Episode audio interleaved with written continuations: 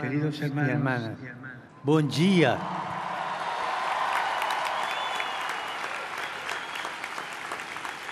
Gracias, señora rectora, por sus palabras. Obrigado.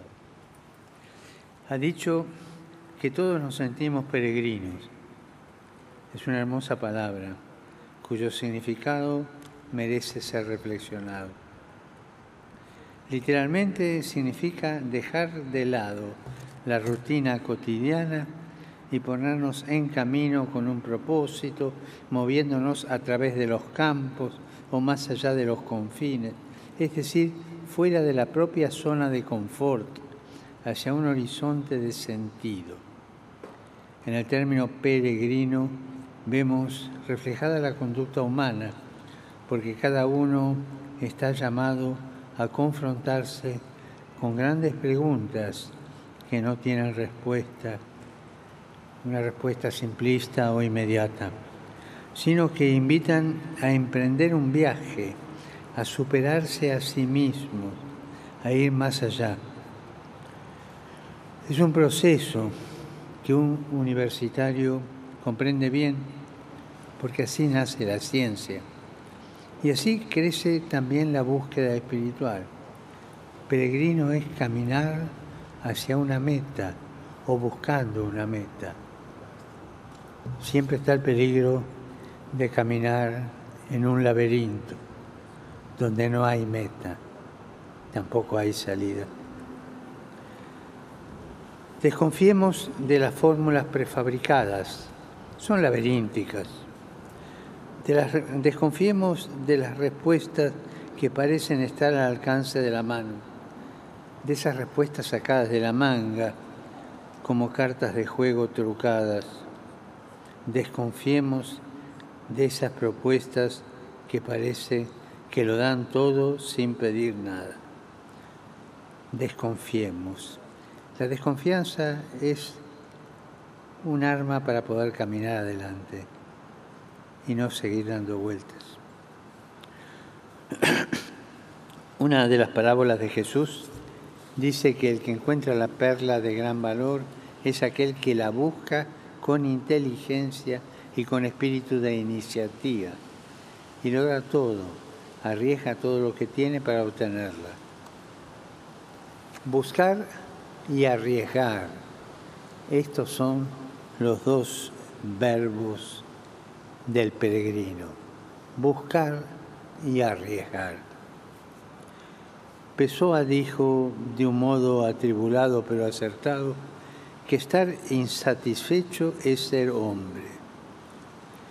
No debemos tener miedo de sentirnos inquietos, de pensar que lo que hemos hecho no basta. Estar insatisfechos en este sentido y en su justa medida es un buen antídoto contra la presunción de autosuficiencia y contra el narcisismo. El carácter incompleto define nuestra condición de buscadores y peregrinos como dice Jesús, estamos en el mundo, pero no somos del mundo. Estamos caminando hacia. Estamos llamados a algo más, a un despegue sin el cual no hay vuelo.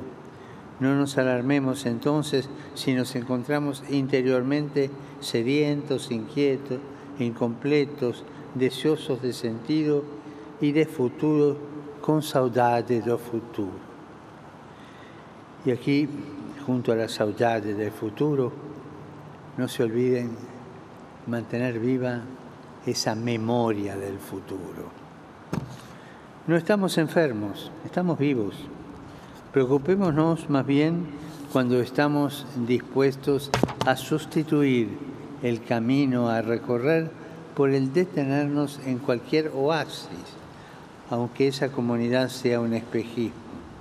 Cuando sustituimos los rostros por las pantallas, lo real por lo virtual, cuando en lugar de las preguntas que desgarran, preferimos las respuestas fáciles que anestesian. Y la podemos encontrar en cualquier manual de, de trato social, de cómo comportarse bien, las respuestas fáciles anestesian. Amigos, permítanme decirles, busquen y arriesguen, busquen y arriesguen. En este momento, momento histórico, los desafíos son enormes, los quejidos son dolorosos. Estamos viendo una tercera guerra mundial a pedacitos, pero abrazamos el riesgo de pensar que no estamos en una agonía, sino en un parto. No en el final, sino al comienzo de un gran espectáculo. Y hace falta coraje para pensar esto. Sean, por lo tanto, protagonistas de una nueva coreografía que coloque en el centro a la persona humana. Sean coreógrafos de la danza de la vida. Las palabras de la señora rectora han sido inspiradoras para mí, en particular cuando ha dicho que la universidad no existe para preservarse como institución, sino para responder con valentía a los desafíos del presente y del futuro. La autopreservación es una tentación, es un reflejo condicionado del miedo que hace mirar la existencia de un modo distorsionado si las semillas se preservaran a sí mismas, desperdiciarían completamente su potencia generadora y nos condenarían al hambre. Si los inviernos se preservaran a sí mismos, no existiría la maravilla de la primavera. Tengan, por tanto, la valentía de sustituir los miedos por los sueños. Sustituyan los miedos por los sueños no sean administradores de miedos, no sean administradores de miedos, sino emprendedores de sueños. Sería un desperdicio pensar en una universidad comprometida en formar a las nuevas generaciones solo para perpetuar el actual sistema elitista y desigual del mundo en el que la instrucción superior es un privilegio para unos pocos. Si el conocimiento no es acogido como responsabilidad, se vuelve estéril. Si el que ha recibido una instrucción superior que hoy en Portugal y en el mundo sigue siendo un privilegio, no se esfuerza por restituir algo de aquello con lo que ha sido beneficiado, en el fondo no ha comprendido lo que se le ha ofrecido. Me gusta pensar que en el Génesis las primeras preguntas que Dios hace al hombre son ¿dónde estás? ¿Y dónde está tu hermano? Nos hará bien preguntarnos ¿dónde estoy? ¿Estoy encerrado en mi burbuja o corro el riesgo de salir de mis seguridades para ser un cristiano practicante? un artesano de la justicia, un artesano de la belleza. Y también, ¿dónde está mi hermano? Experiencias de servicio fraterno como la de Mission País y tantas otras que nacen en el ámbito académico deberían ser consideradas indispensables para quien pasa por la universidad. El título de estudio, en efecto, no puede ser visto solo como una licencia para construir el bienestar personal no, sino como un mandato para dedicarse a una sociedad más justa, una sociedad más inclusiva, es decir, más desarrollada. Me han dicho que una de vuestras grandes poetisas, Sofía de Melo, Brennan Andersen, en una entrevista que es una especie de testamento a la pregunta ¿qué le gustaría haber realizado en Portugal en este nuevo siglo? respondió sin vacilar, me gustaría que se realizase la justicia social, la disminución de las diferencias entre ricos y pobres. Les remito a ustedes esta pregunta. Ustedes, queridos estudiantes, peregrinos del saber, ¿qué quisieran ver realizado en Portugal y en el mundo? ¿Qué cambios, qué transformación? ¿Y de qué manera la universidad, sobre todo la católica, puede contribuir a esto? Beatriz, Maor, Mariana, Tomás, les agradezco sus testimonios. Tenían todo un tono de esperanza, una carga de entusiasmo realista. No había en ellos quejas ni tampoco ilusorias fugas hasta adelante. Ustedes quieren ser protagonistas, protagonistas del cambio.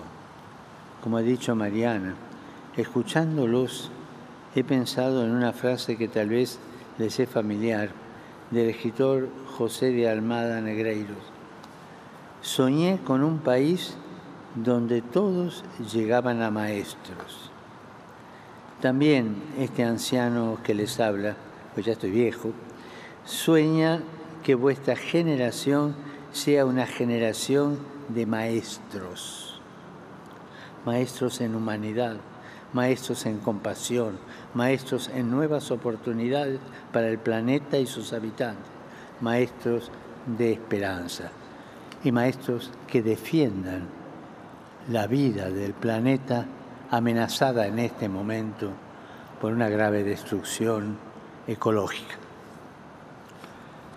Como algunos de ustedes han evidenciado, debemos reconocer la urgencia dramática de hacernos caso de la casa común. Sin embargo, esto no se puede hacer sin una conversión del corazón y un cambio en la visión antropológica que está en la base de la economía y de la política. No nos podemos conformar con simples medidas paliativas o con compromisos tímidos y ambiguos. En este caso, los términos medios son solo una pequeña demora en el derrumbe. No olviden esto. Los términos medios son solo una pequeña demora en el derrumbe. Se trata más bien de hacer, hacerse cargo de lo que lamentablemente sigue siendo postergado, es decir, la, necesidad de redefinir lo que llamamos progreso y evolución, porque en nombre del progreso se ha abierto el camino a una gran regresión. Estudien bien esto que les digo. En nombre del progreso se ha abierto un camino hacia una gran regresión. Ustedes son la generación que puede vencer este desafío y tienen todos los instrumentos científicos y tecnológicos más avanzados. Pero por favor, no caigan en la trampa de visiones parciales. No olviden que necesitamos de una ecología integral.